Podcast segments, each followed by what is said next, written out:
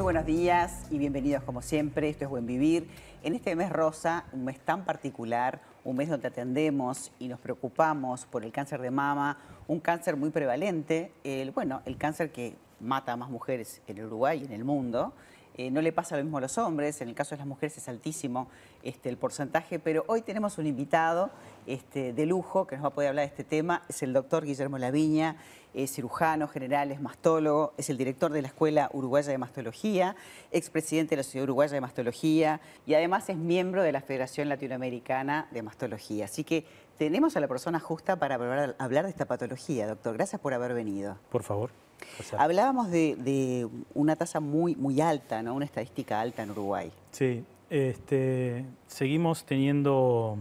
Lo que, lo que tenemos que resaltarle a las pacientes es que, como dijiste tú, es el cáncer más diagnosticado, es el cáncer que generalmente genera la mayor cantidad de muertes en las mujeres, eh, pero sí es evidente en todos esos datos que uno va teniendo que hay una tendencia clara que se mantiene y continúa hacia la mejoría, hacia la disminución de la cantidad de muertes, hacia un aumento en la detección, en la incidencia, y eso nos está hablando en lo que es la clara mejoría, sobre todo de los tratamientos oncológicos, que es continuo el desarrollo de los mismos, que nos permite hoy en día, te diría que tener como un tratamiento personalizado, de todo punto de vista, hacia la paciente. Se hacen esos targets específicos, ¿no? Te diría que, a partir del año 2000, 2000 y algo, se empezaron a descubrir ciertas cosas de los, de los cánceres de mama que empezó a, permitir a clasificarlos y subclasificarlos y así empezar a tener la gran diferencia de, resultados que teníamos antes ante un mismo tratamiento. Hasta los estadios más elevados, es decir, las pacientes que tenemos, pacientes con metástasis, por ejemplo, eh, hoy en día la sobrevida de esas pacientes es el doble o el triple que hace unos años atrás.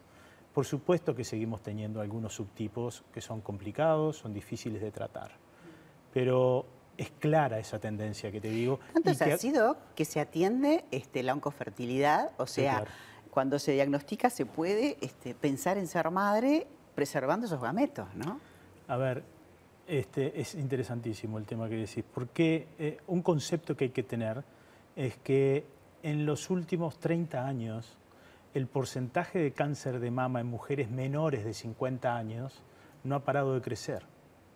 Crece continuamente. ¿Y no se sabe por qué? Bueno, creo que es una conjunción de hechos. Pero acá va el primer mensaje que quiero dar. Bien. Hay una confusión en la población muchas veces por algunos este, consejos que se han dado eh, por parte del Ministerio de hacer las mamografías a partir del 50 años cada dos años hasta los 70 años. Eh, nosotros en su momento, cuando salieron esas sugerencias, eh, salimos a explicar que para nosotros no, que el screening o tamizaje empieza bastante antes, si la paciente no tiene riesgo, hay que empezar a los 40 años. Y además si tienes antecedentes en la familia. Si, hay antecedentes, se empieza antes de los 40 años y hay otras cosas para hacer. Otros estudios, ya empezamos a hablar de genéticos, empezamos a hablar de otros estudios imagenológicos, pero la población en general 40 años en adelante, una vez por una año. Vez por año. Una vez por en un momento se manejó la pavada que decían que si te haces una mamografía te irradian. Te irradias un montón cuando te subís a un avión, te irradias un montón cuando te haces otro tipo de estudios. Y acá, ¿cuánto tiempo antes podemos detectar el cáncer? No hay un solo caso en el mundo, en la historia de la mamografía, que se haya adjudicado a la mamografía. Mirá lo que Esos estás son extrapolaciones de datos de irradiaciones por la bomba Hiroshima, por otros tipos de diagnósticos, pero nunca se pudo demostrar un cáncer de mama hecho por la mamografía. Inclusive se hablaba de que irradiaba la tiroides, hubo toda una onda que había que, que ponían un, un Yo para, para, que las pacientes entiendan, este, muchas veces con algunos doctores este, imagenólogos, que muchas veces damos las charlas, lo que recibe una paciente en la tiroides este, por una mamografía es lo mismo que recibe cuando toma el sol en la playa. El hacerte una mamografía y poder detectar algo, mm. adelantás en el tiempo, porque cuando llegas al bultito o a verte algo raro... En el pronóstico, en el tipo de tratamiento, fíjate que haciendo las cosas en, en orden y descubriendo, tenemos más de un 80% de diagnósticos en etapas precoces. Y esas pacientes yo las opero en la mañana y de tarde están en la casa. Qué maravilla. Entonces, estamos hablando de un 80%. Entonces, Uruguay tiene muy buenas cifras eh, en cuanto a eso. Me hablabas de la cirugía y a veces, bueno, obviamente hay que sacar, hay que hacer, eh, bueno, una mastectomía bilateral o parcial y muchas veces las mujeres saben que tienen que hacerlo porque no hay otra, otra chance, pero claro, el miedo a quedar de repente con, una cicatriz. Yo sé que eh, se maneja en el mundo la reconstrucción rápida. ¿Qué, opinas vos y cómo lo manejas? Sí.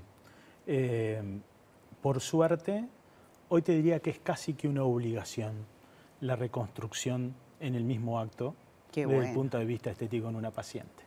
A no ser que por algún motivo nosotros veamos que puede retrasar algún tipo de tratamiento oncológico, en lo cual prima esa prioridad, pero generalmente se hace de esa forma. Hoy en día tenemos técnicas, estamos utilizando ya hace dos o tres años lo que son la colocación prepectoral, tanto de prótesis como de expansores, cuando se puede con incisiones inferiores, conservando arriero y pezón.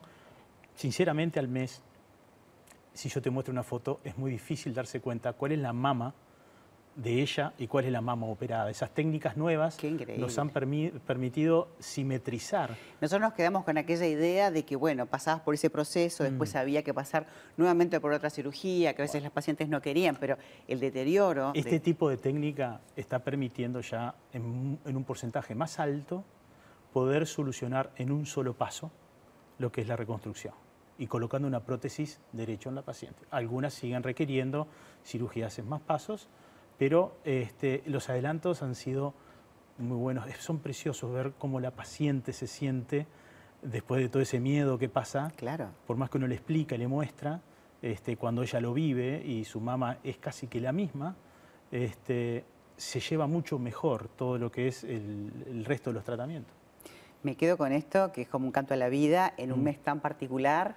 Me encanta que hayas venido y que nos cuentes esto, porque preverlo como en un mismo acto para una mujer es, un cambio increíble, porque si no, este, la vida no es igual. Gracias. Muchas gracias a ti. Para mí un placer tenerte.